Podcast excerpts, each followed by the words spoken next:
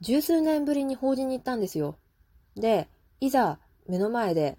さあ、お証拠をやらなきゃいけないっていう段になって、あれ？どうやんだっけ？っていう風に挙取りましたね。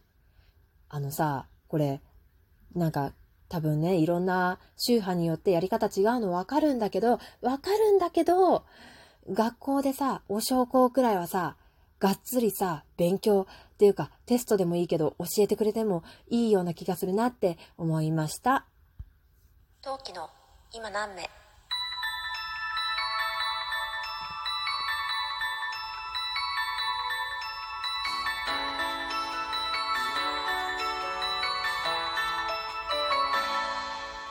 何名？はい。改めまして、こんにちは。今の雨陶器と申します。今日も広い心でよろしくお願いいたします。さて、えー、先月の終わりにですね、パパのおじいさんにあたる方の法事がありまして、新幹線でパーンと行ってパーンと帰ってきました。はい。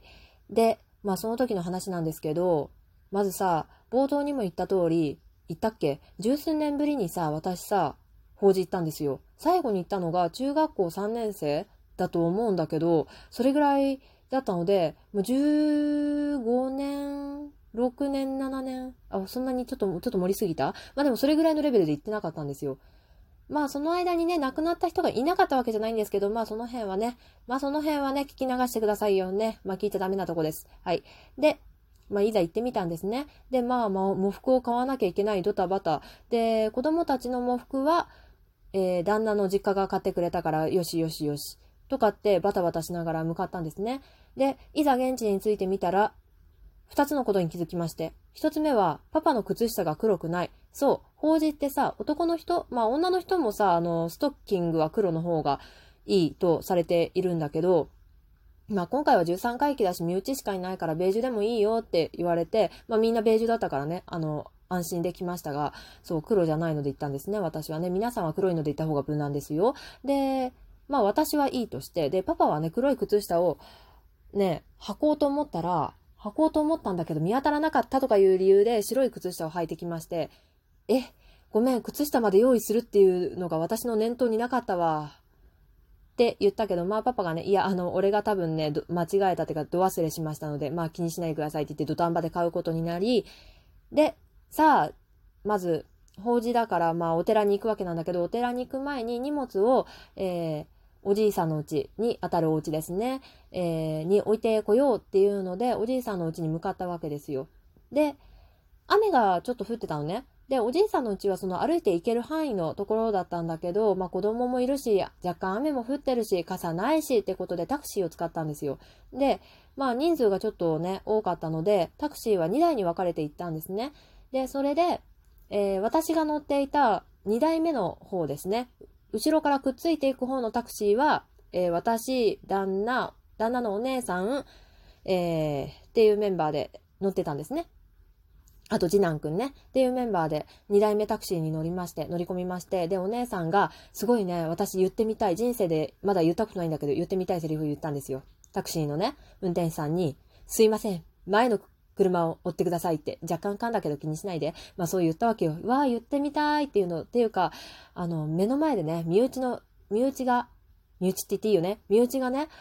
言ってるの初めて聞いたと思ってちょっとね、感動しましたね。で、そんなこんなでね、タクシーが2台連なって行く予定だったんですが、前のタクシーが信号で、えー、先に行っちゃいまして、さあ困った2台目、おぼろげしか、そのおじいさんの家を覚えていないパパとお姉さんっていうメンバーになっちゃって、あ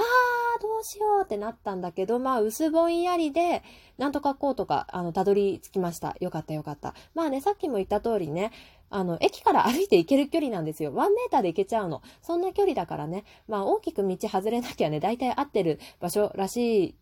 私はらしいとしか言いようがないんだけど、なんだけど、まあね、ちょっとびっくりしたよね。なんで？なんで？みたいな。なんで行っちゃうの？みたいな感じでね、思いながらね、タクシーに乗りました。はい。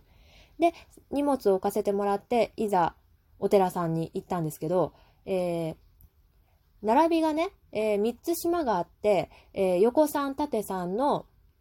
椅子が並んでいたんですね。で、えー、私の、えー、所属、所属？している、えー、長男一家の、えー、島隣が、えー長女さん、お父さんの妹さんのご家族の方。で、えー三つ目の島が、えーお父さんの弟さん、3番目のご家族。だからその、今、そのおじいさんの家に住んでいるご家族がね、えーお座りになったんですね。で、さて、あの、経典が配られまして、般若心経のお寺だったんだけど、般若心経有名ですのでよろしければ一緒に唱えてくださいみたいなこと言われて、はい、わかりましたと思って、さあ始まりました般若心経っていうので、般若見たらっていう風に唱えてたんですよ。で、そうしたらね、えー私の隣には、えー私3列目で一番後ろの列だったんだけど、一番後ろの列は私と、あの、下の子、下の子じゃない、上の子、長男くんが、だけしか座ってなかったのね。で、はんにゃみたらって唱えてたらさ、私の隣から聞こえるはずのない声が聞こえてくるのよ。だって、長男くんはさ、般若心経さ、一応経典持たせたんだけどさ、読めないからうちの子まだひらがな。だからさ、聞こえるはずのない声が聞こえるの。で、あれ？と思って、さ、キョロキョロってするけどさ、まあ、長男くんがいるだけでさ、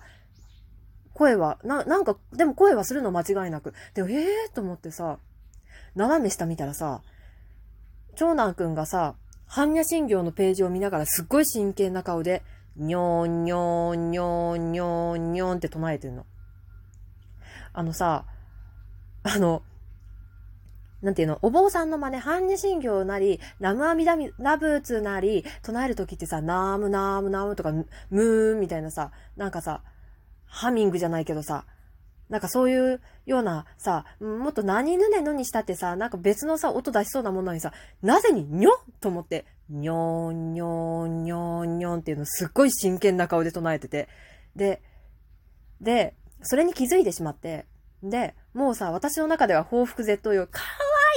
っていうのと、やべ、超かわいって思いながらも、あの、すっごい真剣な顔で一生懸命やってるから、もうさ、笑いが、もう、もうさ、笑い転げそうになって、でもさ、笑うわけにいかないじゃんなんなら私さ、ただ一人のさ、あの、な、身内じゃない人。いや、身内ではで、結婚はしてるから身内なんだけど、あの、親族じゃない人だからさ、だからさ、初めましての私がさ、いきなり子供のさ、真剣なさ、お経を聞いてさ、笑い転げたら大事件じゃん。もうさ、笑うわけにもいかないからさ、もうさ、もうでもさ、あの、もう、もう笑う寸前よね。え、え、な、みたいな感じでさ、もう一人で笑ってはいけない法事をやってまして。で、いざお焼香の段になって、で、お焼香がまあ、並び的にも一番最後だったんですよ。で、さっきもさっきも、さっきもさっきも言った通り、私、十数年ぶりの法事だったので、お焼香の順番っていうかやり方がもう、ほぼ忘れていて。で、自分より先にやる人をすっごいずっと見て、ああ、まずね、えーご家族の方に、えー一礼、えーその後に、えーそこで一礼。はいはいはいはい。えーで、それで、えーな、なんだっけ、ひ、ヒノキチップスじゃないけどさ、なんだっけ、あの、も、木図というか、な、な、木図じゃないよ。なんて言うんだろう。あの、お香のチップスみたいなやつをさ、こう、こう、あー、はいはいはいとかいうことをね、やってて、見ててね。で、で、わあ、だ、ど、どうしよう。私が失敗したらすごい、な、な、あえ、えー旦那くんたら、なんであんな子お嫁にしちゃったのかしらとか言われたり、ああ、どう、どうしようと思いながらさ、いざ自分の番になってしまいました。長男くん連れて行きますって言ったらね、えー、もうありがたいことに長男くんはですね、私のことを見てるようで全く見ずに、まずね、ご家族の方に一礼するも一礼しないから頭を下げさせる。で、えー、ね、ご仏前というか、とこで一礼する。さあ、ヒノキチップスを持ったで、えー、おでこの方に向けてパラパラパラパラっていう時に、さってなぜかね、その、燃えてるさ、あの、お香のさ、山の上に手を出す。やめろみたいな感じでね。まあね、大惨事がね、繰り広げられそうになって、で、まあ、だからね、そんな、わ、私がわちゃわちゃしてたし、その、5歳児がそんなことね、もうか、なんだろう、なんだろう、迷いもなくというかさ、すごくピュアにやってるもんだから、あの、ね、一緒にいたご親戚の方も微笑ましく見ていただけたおかげでね、私がね、あの、何かを忘れたとか何かができなかったってことはね、多分ね、全く気づかれませんでしたね。ありがたかったことにね。本当に良かったと思う。で、いざ、その後に、お食事をしましょうっていうので、中華料理食べに行ったんですけど、まあそんなこんなでさ、長男くんがニョンニョン言ってて可愛かったんだよね。でも、もう笑いそうになっちゃって、みたいな話をさ、あの、私のテーブルのメンバーがちょうどいい感じの人数だったので、えー、まあ私がいた中華料理の円卓は全員、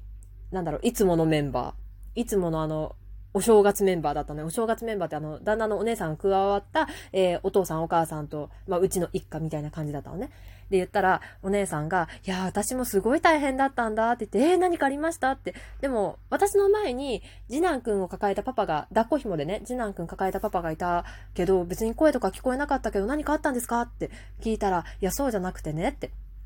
あの、うち次男くんが今ね、絶賛拍手がマイブームなんだけど、なんかね、いやな、なんかお、その、お坊さんのお経に何かの感銘を受けたのか、すごいね、拍手をしたがったんだって、パパ曰く。で、なだから手を叩きそうになった瞬間にパパが両手バッて掴んで、で、